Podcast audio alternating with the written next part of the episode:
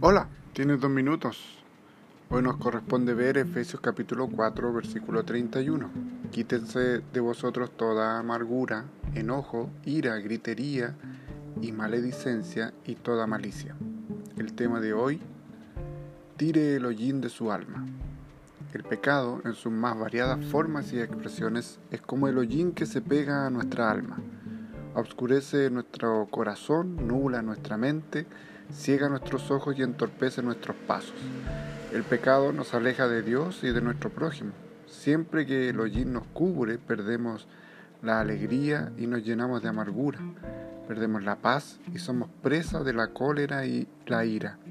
Perdemos el dominio propio y la gritería domina nuestra comunicación. Perdemos el temor de Dios y se nos hace fácil blasfemar. Perdemos la pureza y nos empapamos de malicia.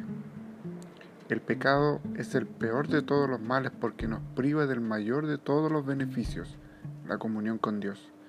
El apóstol Pablo, hablando de la autoridad del Espíritu Santo, nos exhorta a alejarnos de nosotros, a no tener parte en los pecados terribles mencionados en el texto, sino mantener lejos de nosotros la amargura, las pasiones, los enojos, los gritos, los insultos y toda clase de maldad.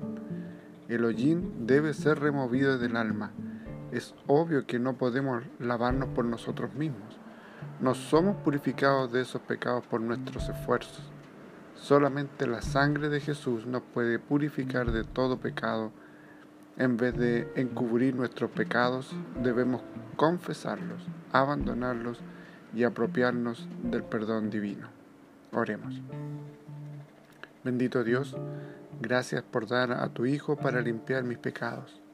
Ayúdame a vivir santamente en gratitud a ti, en el nombre de Jesús. Amén. Que el Señor te bendiga y gracias por tu tiempo.